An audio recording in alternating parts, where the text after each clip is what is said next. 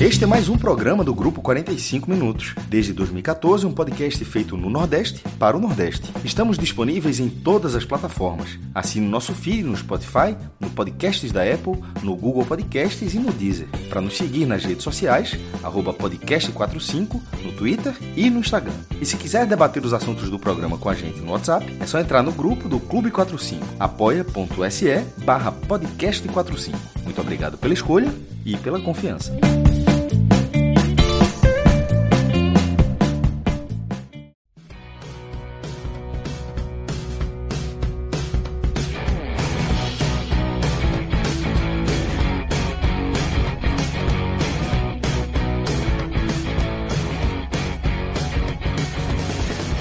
Olá, galera! Começando mais um Telecast. Eu sou Celso Shigami e estou aqui ao vivo com os meus caríssimos Cássio Cardoso e Lula Bonfim, tá? Ambos é, em Salvador, de onde vêm é, as pautas aqui do nosso programa desta segunda-feira, tá? Já deixo um abraço para os amigos que estão acompanhando a gente aqui ao vivo no chat, certo? E já faço convite para a galera que acompanha a gente aqui no, no, no, formato podcast. Gosto sempre de reiterar que é, sou usuário fiel do, desse formato e certamente não, não tivesse produzindo conteúdo, estaria consumindo nesse formato, mas fica o convite para você que ainda não nos acompanha ao vivo para se aventurar aqui com a gente também, né, essa virada de noite, início de madrugada, para fazer o programa com a gente, enviando mensagens, destacando que a gente sempre prioriza a galera do nosso superchat, certo? E falando de superchat, já destaco também outra forma de você colaborar, perdão, diretamente com o, a nossa produção de conteúdo. E aí eu faço referência às nossas campanhas no Apoia-se, tá? apoia.se, barra 45 barra podcast 45, é, barra podcast Agamenon, na verdade é só Agamenon, e barra blog de Cássio Zirpoli, tá? É, basta você escolher uma das campanhas, uma das categorias, e você começa a nos ajudar diretamente, contribuir diretamente aí com a nossa produção de conteúdo, e pode ter certeza que é muito, muito importante. Às vezes eu fico parecendo repetitivo aqui, mas é porque é realmente importante para a gente, viu, galera? Então, se você puder chegar junto também na nossa campanha de, do Apoia-se, é, nos ajuda demais, certo? Então, é, queria só trazer esses recadinhos antes de a gente mergulhar efetivamente na nossa pauta. É, vocês viram que agora há pouco eu falei que vem da Bahia, né, vem de Salvador, é, as pautas aqui do nosso programa. E, infelizmente, eu diria, é, não são pautas positivas, como a Boa Terra é, regularmente nos traz. Estou né? falando aí de uma derrota do Bahia é, pela 36 rodada, né? perdeu para o Atlético Goianiense. Já tinha vencido o Grêmio na sexta-feira pela 35, né? Mas perdeu agora pela 36. Acho que tá, tá trocado, né, Lula? Tá invertido isso. É, é. é, isso. É isso, é isso mesmo. Tinha jogado a 36, é isso, perfeito. Tinha jogado a 36 na, é, na sexta-feira com o Grêmio, venceu o Grêmio e perdeu hoje na 35 nessa inversão aí, é, por conta ainda do jogo do Flamengo, lá, aquela confusão é. toda. Mas o, o. Pois é, Pois é, Lula. Botaram o Grêmio lá para jogar. Você viu a decisão do STJD hoje? Pelo amor de Deus. Isso é brincadeira. É brincadeira. Ah, meu pai, eu não quero falar isso, não. Eu tô na força do, do ponto é. doc aqui. Lá. Pois é, muito ódio ponto doc aqui hoje. Mas é o seguinte, galera. É, qual, qual a questão? O Bahia tinha vencido um adversário direto, o Grêmio, e tinha se colocado numa situação relativamente mais confortável na luta, na luta contra o rebaixamento. Dessa vez, no entanto, perde para o Atlético Goianiense. E mais do que a derrota, é roteiro, é aquele lance de Nino Paraíba. A galera já falou aqui algumas vezes, né? Aquela decisão inacreditável ali de, de Nino Paraíba, naquele contra-ataque ali. E no fim das contas, o roteiro, o futebol, por vezes, acaba sendo é, um, um, uma narrativa meio cruel dos fatos, e a gente viu uma derrota do Bahia. Na sequência, a gente vai falar também do novo rebaixamento do Vitória. E como eu falei agora há pouco na nossa Água Suja, é inacreditável. A gente está falando que o Vitória, em 2021, é um dos times rebaixados à Série C. É inacreditável. É inacreditável. Vitória muitas vezes foi o principal representante da região Nordeste no futebol brasileiro, na elite do futebol nacional, e agora vai se juntar aí a outros da região na terceirona. Caralho. Então, essas são as pautas que a gente vai analisar aqui no nosso programa. Por isso, é um programa indigesto, porém um programa necessário. Então, Cardoso, para a gente mergulhar efetivamente na nossa pauta, quero que você fique à vontade para trazer seus exemplos, para trazer suas referências, para trazer o que você quiser tá, aqui para a nossa, nossa análise, tentar entender onde o Bahia se meteu e o que ele pode fazer para sair, meu caro irmão. É, Celso, é o seguinte: primeiro que é, deu, mal deu para o torcedor do Bahia curtir o jogo do Grêmio, né? O jogo foi na sexta, no, na segunda já tinha essa outra final, mas é, entre perder sexta e ganhar hoje, ganhar sexta e perder hoje, eu prefiro como aconteceu. É, o Atlético ele poderia ser. O que já é um negócio doido, né? Se você olhar o começo do campeonato, é. você pensar que está preferindo que o Bahia é, vença o Grêmio e perca porque, do Atlético. Se bem isso. que, se bem que no começo do campeonato podia ser, é, porque tá brigando lá em cima. É, né? exatamente. é o adversário mas direto é lá em doido cima. porque tirou, assim, o Grêmio, ele tem uma possibilidade grande, né? Ele ainda tá com a grande do Bahia e com o mesmo número de jogos que o Bahia. Então ele tem uma possibilidade grande de não conseguir alcançar o Bahia pela tabela que tem e por essa distância tão grande para quem tem três jogos. É, o Bahia tinha que vencer do Grêmio e conseguiu vencer o Grêmio. Mas uma coisa que chamou atenção no Bahia contra o Grêmio, hoje apareceu também, na verdade, uma característica. O Bahia não foi tão bem tecnicamente, mas o Bahia foi bem taticamente. Eu tenho muitas críticas assim ao jogo do as escolhas do Guto, em especial a presença do Rodriguinho no time. Eu não acho que ele fez mal escalar o Júnior Capixaba. Eu não critiquei a escalação do Júnior Capixaba, mesmo que no lugar do Rossi, mas eu critiquei a escalação do Rodriguinho por acreditar que a aposta do Rodriguinho já está ficando alta. Ele é um jogador que ele faz é, ele tem uma capacidade ali embarcada, né? Já falei isso algumas vezes, essa expressão, de decidir por muita qualidade técnica que tem, mas é, são situações muito esporádicas e que, na minha opinião, não justificam a insistência nele. E o Guto preferiu que ele fosse a campo. E o Bahia enfrentou um time que vinha muito pressionado. O Atlético, ele me lembrou o Remo na Série B, pelo menos até a noite de hoje, quando começou a não aproveitar os jogos em casa tinha construído uma margem interessante de pontos, mas foi perdendo terreno em relação ao rebaixamento e chegou na hora crucial do campeonato muito ameaçado, com esse jogo batendo na porta. E quando a bola rolou, apesar do Antônio Ancioli estar bem lotado, tinha torcedor do Bahia lá também, o que eu percebi foi um Atlético bem desconfortável no jogo. O Atlético não estava confortável, o Bahia ficou mais confortável. O Bahia é, ficou mais presente com a bola no campo de, de, de ataque, o Bahia circulou a bola, o Bahia não sofreu uma pressão desesperadora do Atlético. O Atlético foi um time que muitas vezes foi muito intenso no campeonato, mas isso não aconteceu contra o Bahia. E aí, é, a partir desse momento que eu reconheço que taticamente o Bahia se comportou bem na postura, isso de forma geral, eu também reconheço a dificuldade do Bahia fazer o básico do ponto de vista técnico. O Bahia errou passes inacreditáveis, assim, lances bobos, que me deram uma preocupação muito grande, porque isso tem sido a tônica o maior problema do Bahia contra o Cuiabá não foi a qualidade da defesa do Cuiabá, que valeu sim chamar atenção, mas a dificuldade do Bahia de fazer movimentos básicos. Contra o Grêmio, o Bahia se entregou muito ao jogo, o Bahia foi muito feliz, mas o Bahia conseguiu errar demais também contra o Grêmio. A dificuldade que o Bahia tinha para aproveitar a forma desesperada que o Grêmio se lançava o ataque foi angustiante. Teve um momento que eu fiquei achando que o Bahia não ia conseguir aproveitar e tomar o gol do empate. Então, isso se repetiu hoje. Isso se repetiu sem que o Bahia conseguisse alguma vantagem. Bom lembrar que o jogo do Grêmio, o Bahia não construiu uma grande chance com qualidade. O gol do Matheus Bahia acontece num passe. A jogada começa muito bonita, mas o passe do Rodriguinho não é tão feliz. Raí não consegue o domínio. E a finalização do Matheus Bahia não é tão feliz. É o Gabriel Grando aceitou. Isso é real. Isso tem que ser observado, porque o momento técnico do Bahia tá muito ruim, velho.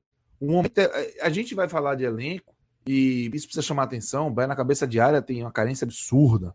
É, o Bahia tem dificuldade de encontrar um substituto para o Júnior Capixaba, para o Raí, enfim, para os laterais. Mas é, não, isso não é uma novidade para o momento. Aquela coisa, o Bahia contratou o Guto Ferreira para pegar isso aí, desse limão, fazer uma limonada. Mas está gritando, está gritando. E, e, peças como Gilberto, por exemplo, que poderiam estar tá fazendo a diferença, estão em forma terrível. Gilberto parecia uma alma sem corpo hoje. A gente, quer, a gente quer corpo e alma. A gente não teve. Talvez tivesse a alma, não tivesse o corpo. Ou tivesse o corpo sem a alma. Mas não tinha os dois juntos. O Gilberto não foram os dois juntos de novo. Já tinha sido muito mal contra o Grêmio. E aí, quando esse jogo ele tá assim, ele me preocupa muito porque o Bahia tem uma capacidade incrível de criar os seus próprios problemas, sabe? O Atlético ele não estava conseguindo exercer uma pressão. O Atlético sentiu o jogo. O Atlético estava com a, a, a, preocupação muito grande de não conseguir o resultado.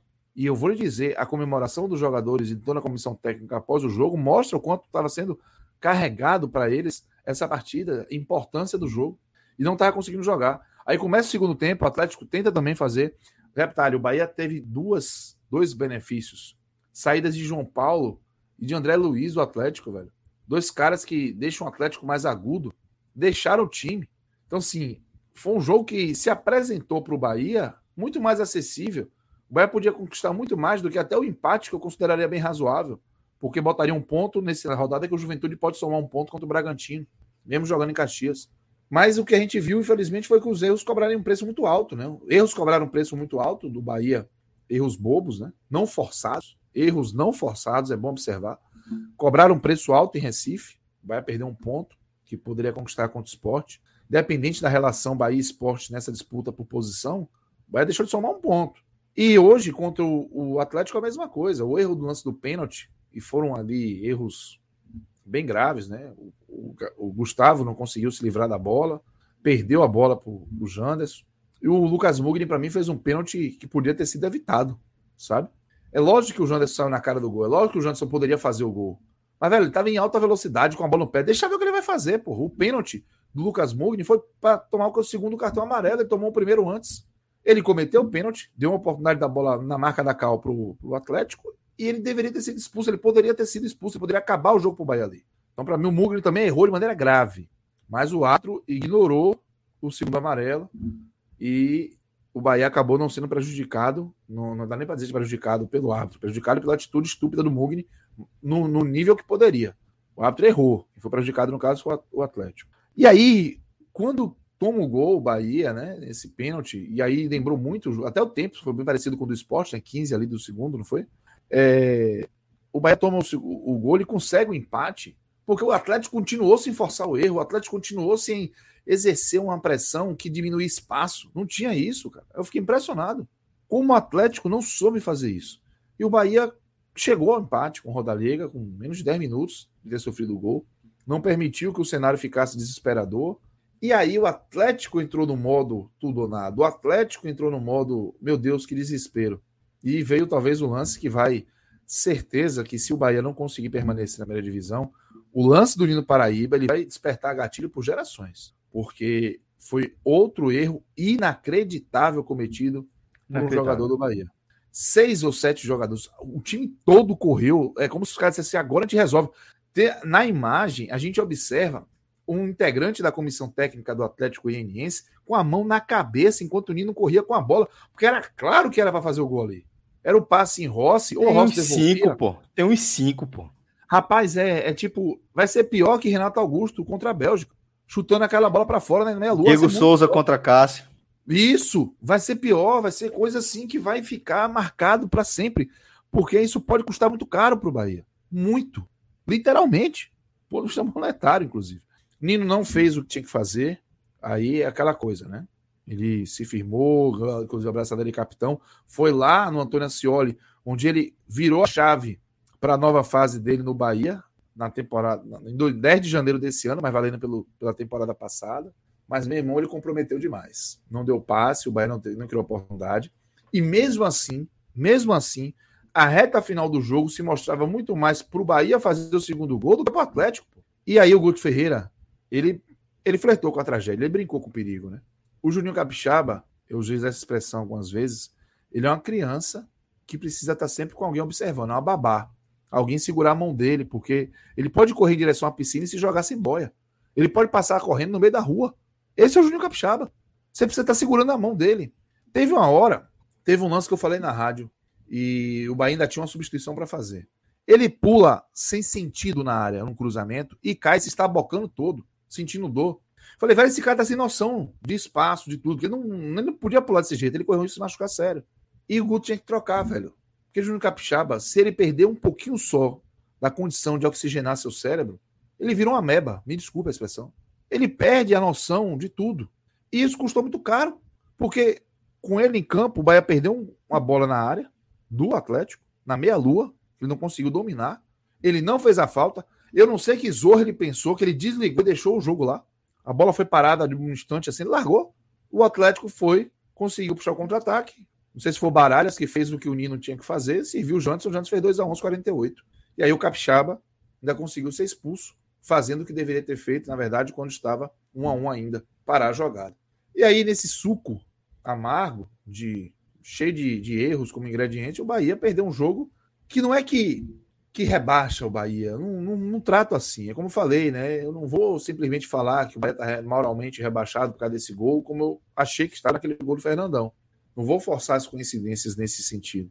Mas é um gol que dói muito, porque tira o Atlético da linha de, de alcance, completamente da linha de alcance, e dá ao Juventude a vantagem de depender dos seus próprios resultados para permanecer é, essa derrota do Bahia, ela obriga o Bragantino a vencer o jogo para que o Bahia não entre na zona agora, sabe? Pode parecer pouco, mas não é. Esse ponto em Goiânia, ele também não iria interromper a agenda do Bahia. Como eu disse, o Bahia não teve nem tempo de degustar o evento Bahia Grêmio. Não teve tempo. E, vai, e vai, não vai degustar. O Bahia, de novo, entrou no famoso espiral de merda quando perde um jogo desse da forma como perdeu. E aí, para esse jogo contra o Atlético Mineiro, vai ter, eu vou dizer um negócio para você, eu torcedor do Bahia amanhã tem que torcer para Red Bull Bragantino e para Ceará, como se torce para o Bahia. Grite, se desespere, xingue o jogador que perdeu o gol, que fez uma falta boba, porque o Atlético precisa chegar, permite a expressão, em água contra o Bahia. O Atlético precisa chegar campeão brasileiro e o Bahia tem que pegar e mandar um bar junto com o garçom, um buffet bacana, e dizer assim: Atlético, faça sua festa que você merece. 50 anos de jejum acabaram. contra o esporte. Contra o esporte em 59. Exatamente. É isso aí. Para os caras chegarem, meu irmão, com as pernas pesadas. Ih, rapaz, fulano passou em minhas costas, deixa para lá. O que é que eu vou fazer na festa domingo? Tem festão no Mineirão. Tem que ser assim, cara.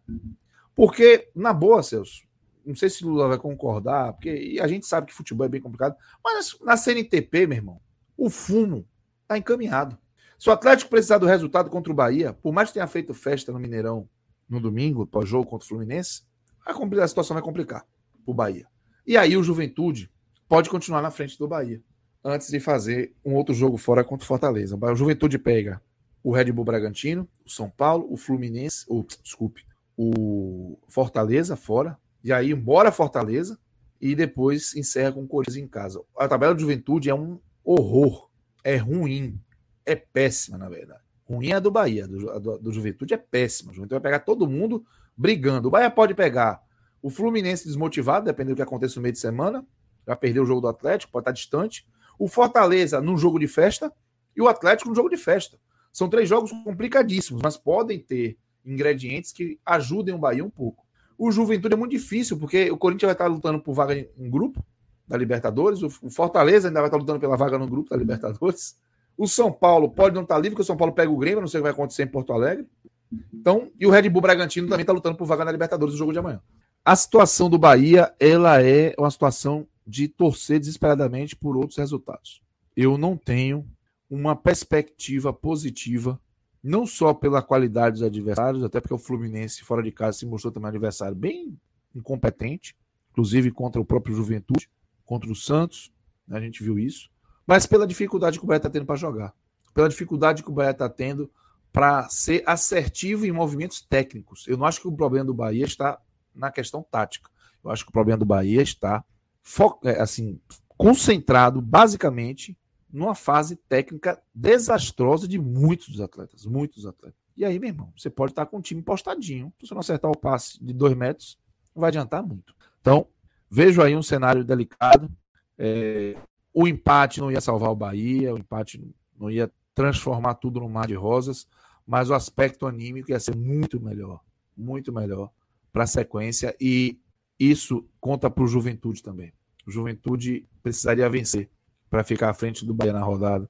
E hoje pode até empatar. E não duvide, vocês conhecem muito bem o Jair Ventura. Não duvide que o Jair Ventura trabalha com isso, com essa hipótese, mesmo em casa. Precisa ganhar, precisa. Mas esse é o momento de você ir fazendo estratégias curtas, jogo a jogo, rodada a rodada. O, o esporte está muito distante. O Grêmio pode é, ficar numa situação delicada, porque os adversários também estão muito complicados. Eu acho que o, o Bahia ele, ele viu um buraco maior aumentar com essa derrota hoje. Dá para sair, dá para recuperar, mas o cenário, eu vou dizer um negócio para você, do fundo do meu coração, eu fiquei muito preocupado. Muito preocupado com o que aconteceu hoje em Goiânia. Foi um jogo que o Bahia, pelo que o Atlético se apresentou, pela forma como o Atlético se apresentou, o Bahia tinha que ter vencido. Perdido, nem pensar. Perfeito. Lula, meu irmão, é, chegue também para trazer a sua análise, porque também imagino que você tenha bastante aí para falar sobre essa derrota e sobre o que ela representa também para o Bahia. Então, fica à vontade, meu caro. Assim, sobre o que ela representa, acho que Cássio falou muito bem, muito bem. É, do ponto de vista anímico, é desastroso para o Bahia. O Bahia perdeu a oportunidade de, no mínimo, segurar um adversário direto. No mínimo. Né? Pelo contrário, o Bahia deixou ele escapar. Dificilmente hoje, creio eu, o, o, o Atlético será rebaixado. Né? Ele já respirou um pouquinho, respirou bastante, eu diria.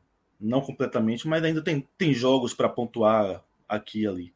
É, é, o desafio do Bahia agora, na verdade, é, é igualar tudo que o, que o Juventude fica, é, fizer, com a diferença que o Juventude tem um jogo a mais. O Bahia tem um jogo a menos. Se o Juventude fizer um ponto, o Bahia precisa fazer um ponto. Se o Juventude fizer dois pontos, o Bahia precisa fazer dois pontos. Se o Juventude fizer três pontos, o Bahia precisa fazer três pontos. Se ele fizer quatro, o Bahia precisa fazer quatro. Né? Porque hoje é, é, é, o Bahia tem uma vitória a mais que o, que o Juventude, se eu não me engano. Uma vitória, ou duas, não sei. Vou conferir para você agora, mas acho que é uma vitória a pontuação, mais. se é for igual, mesmo. o Bahia fica na frente. O Bahia, o Bahia tem, o Bahia tem 10 vitórias, o Juventude tem 9, entretanto, o Juventude com esse jogo a menos aí, né? Esse jogo para cumprir aí. Exato. Hoje a, a briga do Bahia é, é, é com Juventude. Assim, eu, eu vou dar uma de, de, de João aqui. Né? O Grêmio caiu, não, não vai para lugar nenhum.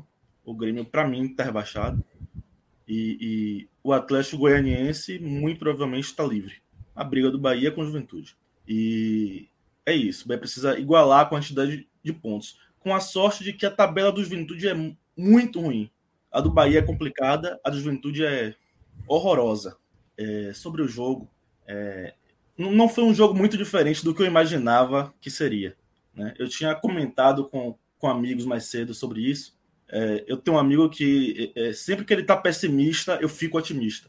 Quando ele está otimista, eu fico pessimista, né? E aí hoje ele falou, estou otimista. Eu falei, preocupante. Hum. Daniel Leite, o nome dele. eu falei, eu, conhe eu, conheço um Daniel Leite também, mas é pernambucano. Torcedor da, não, do da, Santa. Daniel, Daniel Leite é, é, pesado, é forte. É pesadíssimo, pesadíssimo. Aí quando ele falou, ele falou que estava otimista, foi? Foi. Eu falei, preocupante. E aí eu comentei. É o menino, que... né, Cardoso? Esse Nossa. É o menino, né? Complicadíssimo. E... Ele e João, e... 80 por hora, um indo na direção do outro. A briga é boa. A briga é boa. É. É... E aí eu falei, esse jogo, a cara desse jogo, é ser um jogo equilibradamente ruim. Né? E porque vendo o Bahia jogar, eu vejo um time que erra muito tecnicamente. Vendo os últimos jogos do Atlético, eu vi um time errando muito tecnicamente. E já imaginava que fosse um jogo de erros. E eu comentei que o jogo seria decidido provavelmente em, algum erro. Né? Isso aconteceu. É... O jogo não me surpreendeu, mas me incomodou, principalmente, Guto não ter substituído o Juninho Capixaba. Era óbvio, era claro durante o jogo que ele ia dar algum, algum Fazer problema. das deles. Dar algum problema. Não, não foi um, um dia feliz de Juninho desde o início do jogo. Né? Ele estava naqueles dias né? Que a gente re recorrentemente viu, especialmente durante do, 2020. Né? E estava claro, e, e, Guto fez substituições e hora nenhuma mexeu em Juninho. É, mas o lance de Nino Paraíba é, é inacreditável. É inacreditável. É inacreditável, porque, é inacreditável. É. Não, quando eu, eu vi essas fotos em vários grupos e, e, e mandaram GIFs, vídeos, e eu ficava, não é possível. Ele tinha duas opções escancaradas. Uma era, era se eu não me engano, o Rossi passando pela, pela direita. Essa era a opção óbvia, era até provavelmente o que o, que o Atlético esperaria dele. É, e a outra opção seria ele puxar para a perna direita para abrir espaço para quem estava passando na esquerda e, e, ele dar o passe. Mas ele tinha essas duas opções ele não fez nenhuma das duas. Ele, ele preferiu conduzir para a perna esquerda dele. Ele que é destro, lateral direito. A escolha que ele, que ele fez foi conduzir para o lado esquerdo dele. E aí ele perdeu a bola e o Bahia perdeu a chance de matar o jogo, né? Eu, eu, falo, eu falo sempre que quando você tem um, um time um time ruim, você precisa aproveitar ao máximo as oportunidades que, que se abrem em sua frente, né? O Bahia não pode se dar o luxo de errar um lance desse. Não, não, não tem como, não tem como. É, é, é, um time, como é que posso dizer, modesto, mas que tem, que tem sucesso, é aquele time que aproveita essas oportunidades. Enquanto o Bahia continuar é, é, é, é, renegando essas chances, o Bahia vai continuar sofrendo. Né? E, e essa escolha assim foi marcante. Se o Bahia cair, é esse lance que vai ficar. É esse lance que vai ficar. Né? A, a gente sabe que, não, que pro, provavelmente não foi nesse jogo, é uma questão de contexto. É, o Bahia tem um elenco mal montado, o Bahia fez escolhas ruins no meio do campeonato, especialmente é, a contratação de, de Dabove, mas sempre fica a imagem, né? É. E, e essa imagem é que pode ficar caso o Bahia caia. Eu não estou tão preocupado, barra desesperado, quanto eu estava depois de, de Bahia 3, Goiás 3, ano passado. Esse ano, na verdade, né? Mas na temporada passada. É... Mas a situação está bem complicada. E eu não estou tão preocupado porque esse ano é o oposto, né? O Bahia tinha, tinha, tinha dois jogos em casa, ou dois jogos fora de casa e um em casa. Esse ano o Bahia tem dois jogos em casa e um fora de casa. É... Só que eu confio um pouco menos nesse Bahia fora de casa esse ano. E, e não conto, por exemplo, com pontuação contra o Fortaleza. Claro que chegando lá, pode ser que o Fortaleza não queira mais nada com, com, com o campeonato, queira só fazer festa.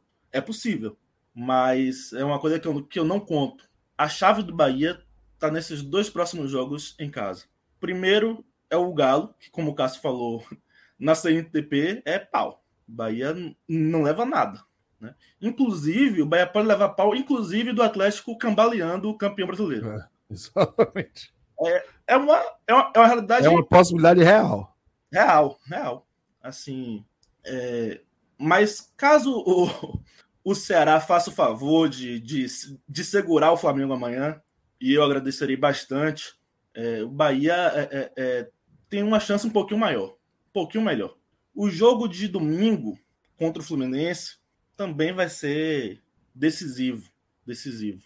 E o Fluminense não é o adversário que ele seria há dois meses atrás. O Fluminense já é um adversário melhor. Chato. Chatíssimo, chatíssimo. Se estiver brigando ainda forte por, por, por, por Libertadores, vai ser complicadíssimo para o Bahia. Muito complicado. Né? É, é, um diferencial. O Bahia vai ter, sem dúvida, o apoio da torcida. Nos últimos jogos, o comportamento da torcida tem sido impressionante, impressionante. Particularmente, eu sempre fui um, um exaltador da torcida do Bahia em, em torno da sua presença no estádio. A torcida do Bahia é historicamente muito presente, mas eu era muito crítico do comportamento da torcida no estádio. A, a torcida do Bahia sempre foi assim muito competente na hora de fazer festa. Na hora de fazer festa, eram festas maravilhosas, mas apoiar a torcida do Bahia sempre teve esse problema. Não é o que está acontecendo desde a volta ao, é, do, do, do, público aos estádios. Não tem acontecido isso. E já me surpreendeu no primeiro jogo da volta, Bahia e Palmeiras, com 4.500 pagantes, e eu olhei para a torcida e falei: a torcida do Bahia acho que estava com muita saudade. Né? Eu ainda falei isso no dia, eu acho que é é saudade, né? A Sul do Bahia apoiou bastante o time naquele jogo, mas isso se repetiu nos jogos seguintes, né? E cada vez com mais público, porque o público foi foi crescendo na medida que, que o governo foi liberando é, mais capacidade, né? E nos dois últimos, últimos jogos, mesmo contra o Cuiabá, que houve vaias, tanto no intervalo quanto ao fim do jogo, durante o jogo a torcida apoiou muito Bahia. Muito. E contra o Grêmio nem se fala, né? Mas contra o Grêmio foi um, foi um pouco mais fácil, porque o Bahia esteve quase, quase o jogo todo à frente do, do placar. Mesmo assim, foi impressionante. É, é, é, e eu acho que essa é uma das grandes armas para o Bahia é, é, é, nessa briga contra o rebaixamento. E a torcida do Bahia apoiando, porque por mais que ela não, não entre em campo, né, ela não, não marca gols, não dá assistência, né, mas ela muda, muda o clima do jogo. Né? Ela pode desestabilizar o adversário, ela pode fazer o time vibrar mais em campo, né? Senão, é, é, é, a gente não, não faria nenhum, nenhum, nenhuma diferença jogar em casa ou jogar fora. E, e, nesse Bahia me parece muito marcante assim a diferença entre jogar em casa e jogar fora. O Bahia de, de Guto Ferreira ainda não perdeu em casa. Né? É sempre um empate, um triunfo. Um empate, um triunfo. Um empate, um triunfo. Se mantiver isso, fizer quatro pontos, é possível que o Bahia escape. Provável que o Bahia escape. Só que os adversários agora são um nível um pouco acima. E é isso que nos faz ficar com o pé bem atrás. Pois é, companheiros. É, realmente, é, o, o, semblante de vocês, a gravidade no tom de vocês, acho que ela dá o tom certo é, desse momento que, que o Bahia está vivendo, viu, Cardoso? É, é grave. Não diria grave. Que, é, que é crítico, não diria que é é, é irreversível, que de fato não é. Né? O Bahia segue dependendo de seus próprios esforços. Vamos colocar. Agora não. Aí é que tá. Verdade. Porque o Juventude tem um jogo a mais. O Juventude tem um jogo a, menos, é verdade. A, é, é, o jogo a mais a fazer, perfeito. Isso, Se isso, o Juventude isso. ganhar amanhã o Bragantino, deu livre guarda ou bater na madeira três isso, vezes. Isso, isso, isso, Vai ficar uma situação desesperadora. Essa é a realidade. Fica, fica, fica. Desesperadora. É, porque essa, essa, esse Campeonato Brasileiro do jeito que tá, né? Com metade da 35 e é, metade é um da 36 né? é tá, você fica completamente perdido. Mas desculpe, os meninos estão Não, tranquilo. Tá? Deixa é só. Comum. É, pois é, você fica confuso mesmo. É, mas vamos lá, Cardoso, vamos é, mergulhar um pouco mais aqui. A gente já falou de alguns nomes que certamente vão estar aqui na nossa, na nossa sequência da análise, mas chegou aquele momento de a gente dar uma olhada nos destaques individuais, tá? Então queria que você também trouxesse essa visão. Vou pedir para Cardoso preparar uma dose para ele também, que eu tô achando para Cardoso não para Bonfim, que eu tô achando ele meio triste. A gente tá aqui, eu tô on the rocks porque o clima não tá deixando de ser cowboy. Não, mas comigo, quando, quando começa antes, o gelo a derreter, eu não, não, Antes da live, eu tomei um suco de maracujá. Eu não, também não. Tava tenso. Suco de maracujá. Se eu tomar um porque... suco de maracujá, caiu duro aqui, velho, porque. Tem que ser para deixar ele. Dura, né? É. Mas o... vamos lá. Cardoso, meu irmãozinho, oh. traga os nossos destaques individuais. Destaque positivo, Celso. Ele é, é uma missão difícil, porque eu chamei atenção, né? Lula também teve a mesma impressão. Não foi um jogo tecnicamente bom, né? Do Bahia, assim. Eu não consegui. Porque o German Conte foi um jogo que ele não errou. Falar. Patrick de Luca. Patrick de Luca errou, tá? O Rodrigo Lucas ele desabou com a bola no pé no início do segundo tempo. O Atlético estava tão pouco forçando o erro que não aproveitou. Se o Atlético tivesse com postura de, de, forçar o erro, o lance de Patrick Lucas desabou no segundo tempo e ficou com a bola presa no pé dele, os caras tomavam, os caras estavam muito perto. Mas como não estava muito perto, não estava pressionando, o, Patrick conseguiu é, ficar de pé, né? Mas é, foi um exemplo ali de como o Bahia estava errando e, e o quão difícil. É, talvez assim, talvez eu coloque o Rodallega, porque ele entrou fez o gol, fez muito mais do que o Gilberto. Gol, gol de centroavante, né? Chegou metendo o pezão ali, meteu o pezão, é, ver o que é que dá e deu certo. Hum. Eu acho que o Ronaldo, apesar de não ter se destacado, ele incrementou o setor ofensivo do Bahia. E o Daniel, e repare, eu não vou conseguir chamar de destaques positivos, mas eu vou isentar, vamos dizer assim. O Daniel, ele. O, o desempenho do Rodrigão tá tão ruim, o Daniel entrou e parecia que o Bahia pegou um jogador que estava muito bem e entrou. E não é verdade, é que o Daniel estava tão bem assim. Mas ele conseguiu fazer alguma coisa com a bola que o Rodrigo não fazia. O Rodrigo não pode ser titular do Bahia, tá? Então, É, enfim, esses três acho que se salvam. Destaque negativos, aí eu vou dizer um negócio para você. Viu? Prepara aí o, uma carreta furacão. Eu acho que o Guto Ferreira foi mal. O Guto Ferreira foi mal na escalação, foi mal nas substituições. No momento que ele tirou o Raí, eu tiraria o Júnior Capixaba. Depois ele ainda continuou com o Capixaba e tinha uma substituição para fazer. Morreu com substituição para fazer, pô. É, Gilberto, pelo amor de Deus, Gilberto, um negócio inacreditável. Tá com a cabeça onde? Sabe? Não tá com a cabeça no jogo. Você percebe? Não tá. Ah, o Gilberto tem condição de jogar. Olha o que falou aqui o, o, Emerson Moura. Ele já tinha destacado antes, trouxe aqui de novo para esse momento. Diz o seguinte: você crucificado parece oportuno, mas acho que é oportunista, mas Gilberto dá muita margem para o pessoal é, dos que ele chama, entre aspas, aqui de artilheiros dos gols inúteis, porque são três anos na hora que a onça bebe, na, na hora de a onça beber água na Série A, ele some. É, é assim. Vamos, vamos analisar com calma isso aí. É, vamos lá, eu vou trazer alguns dados. Caralho. Não é gols inúteis, porque Gilberto ele não, participou não é. de duas finais no Bahia, nas duas que ele participou, o Bahia foi campeão, ele fez gol. Ele Isso. fez gol contra o Bahia de Feira, o Bahia foi campeão baiano, o gol foi de pênalti. Ele participou da final da Copa do Nordeste 2021, ele fez o gol que levou, que daria o título ao Bahia e que conseguiu fazer o Bahia levar, ir para os pênaltis. Gilberto não é. Gilberto de qualquer ano. E acabou. Pelo amor de Deus, o maior artilheiro da história do Nordeste. É, ah, eu não vou, não vou embarcar nessa de artilheiro de gols inúteis, não. Agora. O que dá pra gente dizer para Gilberto é assim: ele é um atacante. Deixa eu só concluir, porque vocês vão entender. Ele é um atacante que de vez em quando vive jejum de gols, como todo atacante. É isso. É. A grande questão do Gilberto. Gol é... pra cacete, porra. Tá num é, momento ruim. É, isso. Tá, tá num momento ruim. Porque é um atacante que vive 100% do tempo momento bom, pô. Exatamente. É muito difícil. Se tivesse, dificilmente estaria no Bahia. Talvez seja por Exato. isso, inclusive, que o Bahia ainda consiga renovar com ele, porque ele vive esses hiatos.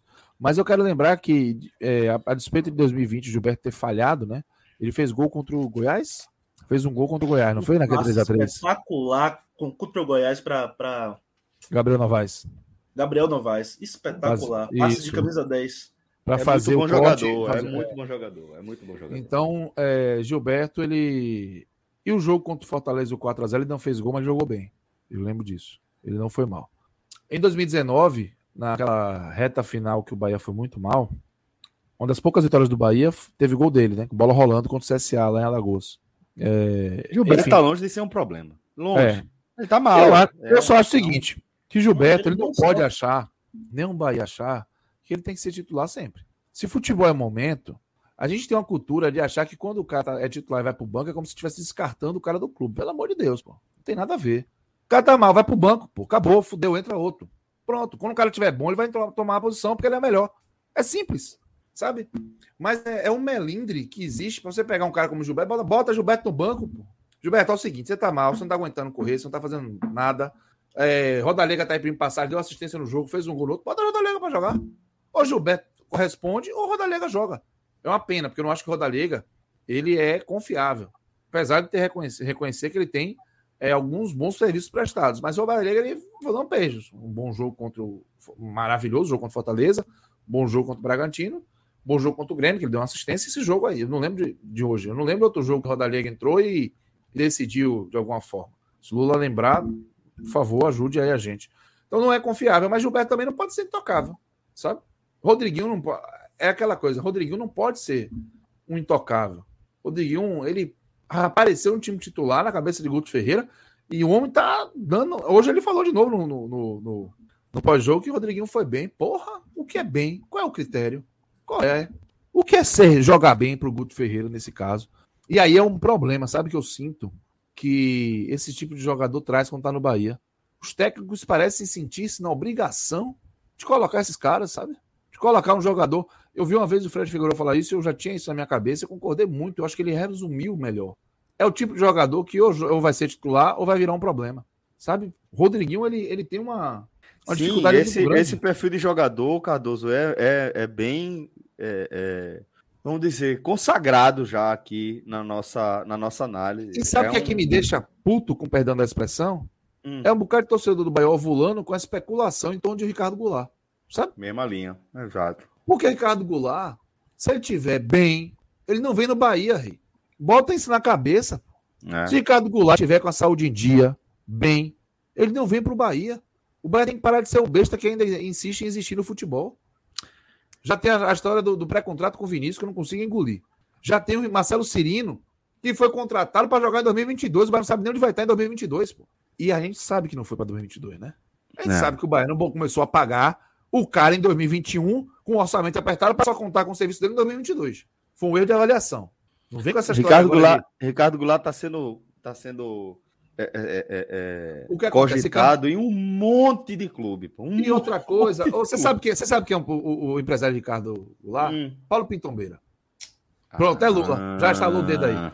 É o zer e vencer em fazer manchete de especulação, pô. Pois é, exatamente. Entendeu? É, é, é o craque disso aí. É craque. Ele tem, ele, tem, ele tem excelente relacionamento com alguns profissionais de imprensa. A galera compra os discursos dele e mete na mídia. Olha, Roger Guedes, né? Eu não tenho certeza. Ele é o de Regis. Regis dos Magos. Regis dos Magos. Regis dos Magos. Quando o Regis estava aqui no Bahia, ele, ele, o Santos apareceu com uma proposta imensa. Não sei como ele não foi para lá. É, Conversa, não, pô. É foi para renovar com o Bahia. Enfim, a, a, gente aqui lá de fora, a gente sabe disso, sabe? É, então eu espero que tem, quem esteja dentro do Bahia tenha noção, porque às vezes eu fico pensando que o Bahia tá, tá, tá aprendendo com os erros, mas fez a contratação do Marcelo Cirino, né? Que teve uma lesão parecida com a do Índio Ramírez. Olha a dificuldade que o Índio Ramírez está tendo para voltar a jogar. A do Marcelo Cirino é parecida, tá? Isso. E o, o, o Ricardo Lá teve uma lesão também, pô. Grave de joelho. E o, o, o Bahia fica é, é, é, se apegando a, sei lá, a, a emblemas, a grife, a, sei lá que porra é, para fazer contratações que de fato não acrescentam. Aí o Vinícius vem. Ah, o Vinícius fez uma grande temporada esse ano. Ou o cara vai dar dá, 180. Dá, é. Ou ele vai ser mais um carvão molhado pro Baiabaná, pô. Viní, eu, olha, Vinícius, em 2014, no Vitória, eu Vinícius, é que... Vinícius, só lembrando, galera, porque a gente tá falando de, de Vinícius, Série A, futebol do Nordeste, hoje em dia tem mais de um, né? Se destacando. Não estamos falando do ah, Ceará, tá. claro, a gente não, tá falando Não, é Vina, Náutico, eu me referiria tá? a ele como Vina. Perfeito, certo. Celso. É bom você observar. É o Vinícius que está no Náutico. Vinícius está no Náutico. Em 2014, no Vitória, eu ficava me perguntando como o Vitória conseguiu contratar um cara desse. Eu juro. Eu me perguntava, falei, o que é que o Vitória está fazendo com um jogador desse? O cara estava no Criciúma em 2019 sendo rebaixado para a Série C, sem jogar nada. Porque já é uma vez estava sendo rebaixado para a Série C em 2015 com o João Vila, mas estava metendo gol. Aí o Grêmio contratou. Velho, em 2016. O Grêmio contratou em 2017 e decidiu Libertadores. Agora, o Vinícius estava jogando mal, velho. Aí no Náutico ele faz uma temporada, o Bahia vai fazer um contrato com ele. Enfim, bom, é tudo isso para dizer o seguinte: Guto Ferreira escalou mal o Rodriguinho, o Rodriguinho foi mal. Júnior Capixaba, para mim, vai para a liderança do pódio, porque ele colocou um kit ali à, à disposição Pô, do Atlético Nino, Mas Nino é foda. Mas Nino, é porque Nino, esse lance de Nino, ele é muito emblemático, Cardoso. É, é, porque, é mas, mas, sabe o que é? Com o é Nino, o erro de Nino terminava um a um, velho. Isso. O de Capixaba entubou o Bahia, velho. Porque o Bahia tomou o segundo gol por causa de Capixaba. E ainda prejudicou o jogo contra o Atlético Mineiro. Capixaba voltou andando, você olha o lance, ele, ele volta andando. Ô, ô, Celso, quer me matar? Quer me matar? Quer me botar pra, pra ficar sem dormir? Volte andando no lance daquele, velho. É porque. Não, eu concordo, eu concordo, eu concordo. Porque assim, naquele lance de Nino, terminava um a um por causa do erro, né? Isso, é, é isso. É, mas, mas é isso que eu tô dizendo. Eu, é, para mim, aquele lance de Nino, talvez, talvez seja, seja equiparável mesmo, mas para mim esse lance de Nino é aquele lance. É o, é o, jogo de baralho, que se você puxar a carta, pronto, tá morto. É o burrinho, pronto. Puxou o burrinho. Que, que isso aí? É. Eliminou o cara. Não, aí, velho. É o erro que é o ponto de corte. É um erro que é ponto de corte. Não dá, porra. Não dá para um jogador como o Nino, sabe? Que mais seja um cara que tenha histórico também, histórico de erros, é um jogador que tem história de serviço prestado, muito serviço prestado. Jogador, acima de tudo, jogador muito experiente. O cara não pode errar uma decisão daquela. Não pode. Não pode. Não Pelo amor de Deus, não dá, velho. Mas, mas beleza. Não vou me meter na sua. Não, mas tá lá, ele tá, ele tá no bolo, pô. Ele tá no, tá bolo. no bolo. É, é Capixaba, é, é, Nino, é Gustavo hum. Henrique que falhou, é Mugni, um horror hum. o jogo do Mugni de novo. É Rodriguinho, Gilberto. Meu amigo, é um open bar de erro, velho. Do Bahia, que é difícil é, você colocar poucos nomes, sabe? Foi muito mal o Bahia, muito mal. Eu vou selecionar com carinho Gilberto, Juninho Capixaba e Nino Paraíba. É, então, Lula, vamos também para os seus destaques. Quero saber se você concorda aí com os nomes, com a ordem. Fica à vontade para a gente seguir. Destaque positivo é, é forte, né? Eu acho forte. Mas quem se salvou com certeza é Roda Diega e, e vou salvar Não tu, viu, tu viu o sotaque? Você viu a pronúncia? Sotero Castelhano foi foda. A, a, a, eu perguntei isso para um colombiano. Eu tava no, no Rio foda, Vermelho uma foi vez. Foi foda, porra. Tu é doido, bicho. Foi bem demais. Eu tava no Rio Vermelho uma vez e aí eu parecia um palhaço lá fazendo um monte de, de, de palhaçada, né? É isso mesmo. e aí ele falou que ele era, era colombiano. Quando ele chegou em minha mesa, eu perguntei para ele: vem cá, meu querido, é, é Rodadega ou Rodalega aí? Rodadega. Ah, olha, ah, americano, é. 11h40 da noite. Um cara meteu um sotaque desse só aqui no 45 minutos. Só aqui. O que, é que você tá fazendo que não tá aqui, cara? Lula. vamos lá, vamos lá. E é, Rodadega. Rodadega, salvo. E, e, e Daniel, não porque tenha entrado muito bem, mas porque também não, não nos atrapalhou em nada, né? E vou ficar com eles. Não vou citar Ronaldo, não. Achei que Cássio foi bonzinho demais. Não vou citar. Sim. Ronaldo. E, e, não tenho nada contra o atleta Ronaldo, viu? Não é, não, é, não, é, não é esse ponto, não. Só não acho que pelo jogo de hoje ele, ele, ele mereça ser, ser salvo. Não merece a boia, né? Não, não merece a boia, não. E boia tá tão rara mesmo. é, destaques negativos, aí tem muita opção. Muita opção. Eu vou começar do, do, do pior para mim é Juninho Capixaba. É, Nino cometeu um erro decisivo para o jogo, mas Juninho Capixaba, além de cometer um erro decisivo para o jogo também, ele foi mal o jogo inteiro. O jogo inteiro. Não que, Nino, não que Nino tenha feito uma boa partida também, não. Mas Juninho era aquele, aquele desastre anunciado, entendeu? Era aquela coisa assim, não, ele vai entregar, vai entregar, vai fazer alguma besteira. E, e destaca o Juninho, Juninho, Juninho Capixaba negativamente, em primeiro lugar, Nina em segundo e Gilberto em terceiro. Gilberto, Gilberto muito. Eu poderia ter citado Guto. A minha dúvida era se eu, se eu citaria Guto em terceiro lugar. Você pode, mas, mas você fica à vontade. Mas eu vou de Gilberto. Eu vou de Gilberto porque Guto foi por não, não, não foi por, por, por omissão, Gilberto foi certo. sumido do jogo, sumido. É. Boa. É, então, galera, vamos rapidamente aqui. A gente vai girar a nossa pauta, mas antes eu queria só mandar um abraço para os nossos amigos do Bet Nacional, velho. A gente deu um desfalque aí, a turma soltou o Lobo Guará aí no campo. Rolou lá no Morumbi. Mas, porra, soltaram o Lobo Guará no Morumbi. O que é que tu acha que vai dar? A galera, a, a galera... Essa é a famosa expressão apostar alto, né? Apostar alto, literalmente. então, Danilão, no betnacional.com, tá?